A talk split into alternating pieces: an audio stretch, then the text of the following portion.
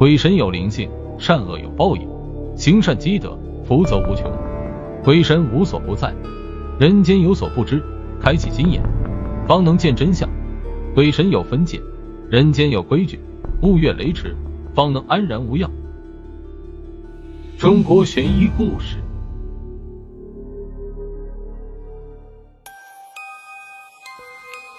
民国实行保甲制度，黎刚是福龙乡水井湾保长，负责村里人的安全。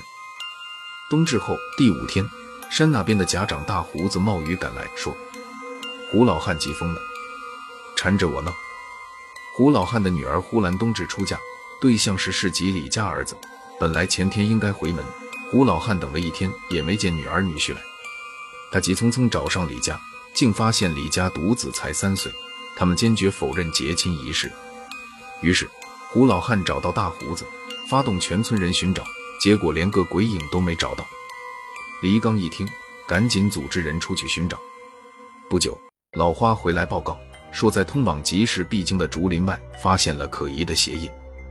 在场的人一听，脸都白了。那片竹林里原本住了一个名叫水生的光棍，今年大雪这天，夜里被冻死在家里。莫不是水生在作祟？大胡子说：“恐怕是水生死后冤魂不散，把胡兰拐去阴间做媳妇儿。”黎刚携众人来到竹林，见竹林里果然有三组鞋印，样子却十分奇怪。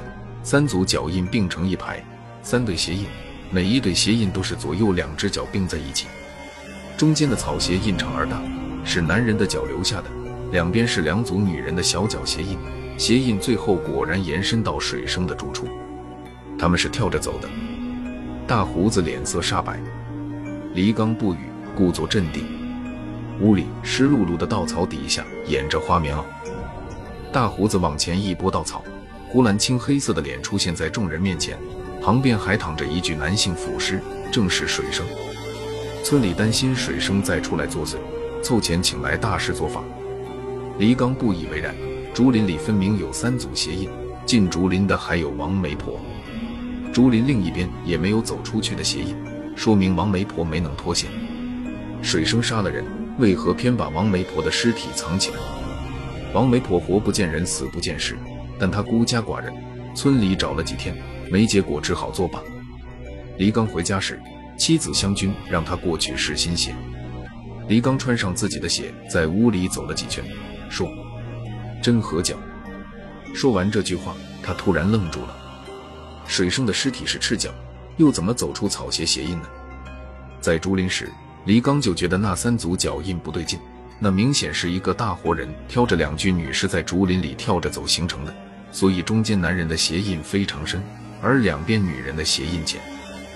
有人杀了胡兰和王媒婆，趁着天黑把尸体藏在竹林，又挖出水生的尸体。做成水生鬼魂杀人的样子，杀人的是胡老汉。大胡子撞破胡老汉家门时，胡老汉在家里喝酒，半疯半痴。大胡子在灶前的灰堆里找到一双草鞋，旁边还有一条带血的扁担。他们把鞋和竹林里还没有被破坏的鞋印一对比，果然是胡老汉的鞋印。胡老汉早年丧妻，与女儿相依为命，到他家收煤的人都被他赶跑了。胡兰一直敢怒不敢言。冬至那天，王媒婆来他家收煤，他要把王媒婆扫地出门，谁知女儿这次死活不依，与他哭闹，他一气之下失手掐死了女儿，随后用扁担敲死了逃跑的王媒婆，趁着天黑把尸体弄去竹林，把两具尸体绑在扁担两头，做出三个人跳进竹林的鞋印，之后又挖出水生的尸体，装作水生阴魂作祟的样子，放屁！竹林里根本没有王媒婆的尸体。你自己也看见了，大胡子呵斥：“杀人我都认了，骗你还图什么？”胡老汉道：“他说的有道理。”黎刚想想说：“你和李家有仇怨，为什么说女儿嫁到他家？王媒婆就是为李家来说亲的吗？”胡老汉回答：“李家独子才三岁。”黎刚道：“等等。”大胡子突然说：“老黎。”老李大儿子要是活着，今年也该娶媳妇了。阴婚，李刚忽地想到本地乡俗，但凡丁巳日生的男子妖王，若不为他结一门姻亲，配一个人生日，也就是冬至出生的媳妇，这家便会家宅不宁，会死人的。而胡兰正是冬至出生的。王媒婆家是两间用竹篾片编在一起，上面糊上泥架起来的串架房。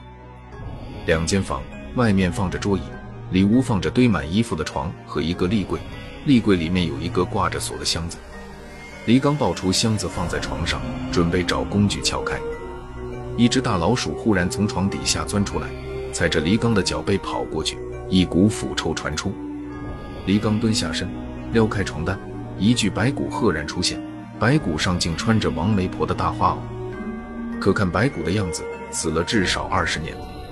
难道这二十多年以来都是一个鬼在伏龙乡做媒，所以才找不到尸体？黎刚逐渐冷静下来。王媒婆的后脑勺有一个弹孔，子弹为土枪发射，有人在王媒婆背后开枪杀了她。黎刚撬开箱子上的挂锁，里面是两本册子，分别记着王媒婆这些年说过亲的男女姓名和生辰八字。果然，黎刚在册子中发现了李家死去大儿子的名字。他接着往下翻，发现经王媒婆撮合的阴婚竟有六对之多。黎刚再一看，觉得更蹊跷了。所有结姻亲活着的女方都是冬至出生的，而死去的男方都是丁巳日出生。另外，王媒婆死了至少二十年，但撮合阴婚却是在七年前，也就是王媒婆死后的至少第十三个年头。这里头莫非有讲究？湘君进屋来，叫丈夫去点炮仗。黎刚问湘君。王媒婆以前是你们村的，什么来路？她本名惠香，是从外地逃荒来的，二十多年前搬来水井湾。他在你们村好好的，干嘛搬来水井湾在？还不是闹鬼闹的。湘军回忆道：二十多年前的冬至，村里李忠拐卖来的媳妇燕子生下一对龙凤胎，他养不起两个娃，便把女娃扔了，男娃留着。他托王媒婆把孩子扔在村后的沼气池里。湘军叹了一口气。那之后呀，半夜村后沼气池那边总听见小孩哭。没多久，那男娃突然得疟疾死了。一天夜里，燕子又听见那哭声，只穿件单衣就跑出去了。结果那晚之后，燕子就不见了。村里半夜也再没听见小孩的哭声。大家都说是女娃的魂把燕子和男娃勾走了。说来也怪，后来村里胆大的人去沼气池里找过，女娃的尸体没了。王媒婆害怕，这才搬来水井湾。可这和王媒婆被杀有什么关系？难道王媒婆是被那女娃杀的？但鬼杀人是不用枪的。大年初二，许多亲戚到家里拜年。湘君说的李忠其实是他娘家的表兄。李刚把王媒婆的册子拿出来说：“王媒婆二十年前就让人一枪打死了。李哥猎户出身，王媒婆死的时候。”村里有枪的可只有你一个。李忠仓皇摇头：“我的猎枪丢过一次，就是我家男娃死后没几天。一定是那女娃，她死的冤枉，所以才回来索命。”黎刚也清楚，就算王媒婆、燕子、男娃都是当年的女娃害死的，这也没有办法解释王媒婆死后冤魂不散，而且在死后的第十三个年头。专找冬至出生的女儿嫁给死人说媒，十三年究竟意味着什么？大年初三，有人在那片竹林里发现了李忠的尸体，他的后脑勺摔开了花，猎枪里的子弹全打完了。他旁边趴着王媒婆的尸体被打成了马蜂窝。从现场血迹来看，李忠对着王媒婆开枪后，因为雪地路滑，不慎摔倒，后脑勺撞在石头上死了。李刚把王媒婆的尸体翻过来。尸体上有余温，绝对是刚死不久。一个人不可能有两具尸体。如果现在死的这个是王媒婆，那么床底下的尸体就是另外一个人。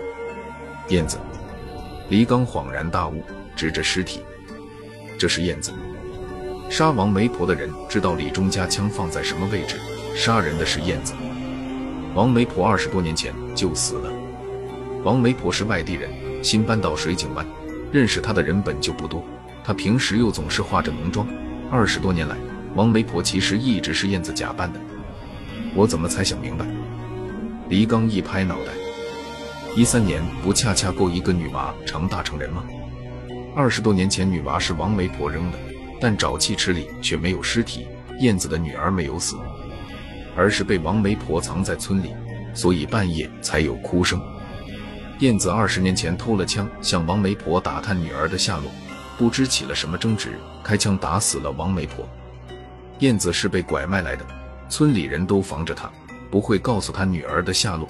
现在又杀了人，所以只好以王媒婆的身份生活下来。除了算命先生，没有人会平白无故的去问女孩的生辰八字。即使是媒婆，也只能在女方答应与男方议亲之后，才能问女方姓名和八字。燕子的女儿是冬至出生的，她假扮王媒婆，只是为了寻找自己冬至出生的女儿。胡老汉杀人那会儿，燕子并没有死，他怕身份暴露，只能装神弄鬼。把他俩安葬了吗？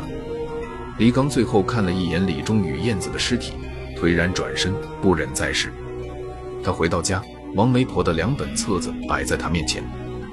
那日，他粗略翻阅下，只注意到丁巳日出生男孩的阴婚。今日再仔细一看，不只是阴婚，许多活人的婚事中也有冬至出生的女孩。他当时一门心思想着神鬼之事，想着阴婚。才没有发现燕子真正关心的不是阴婚，而是冬至出生的女孩。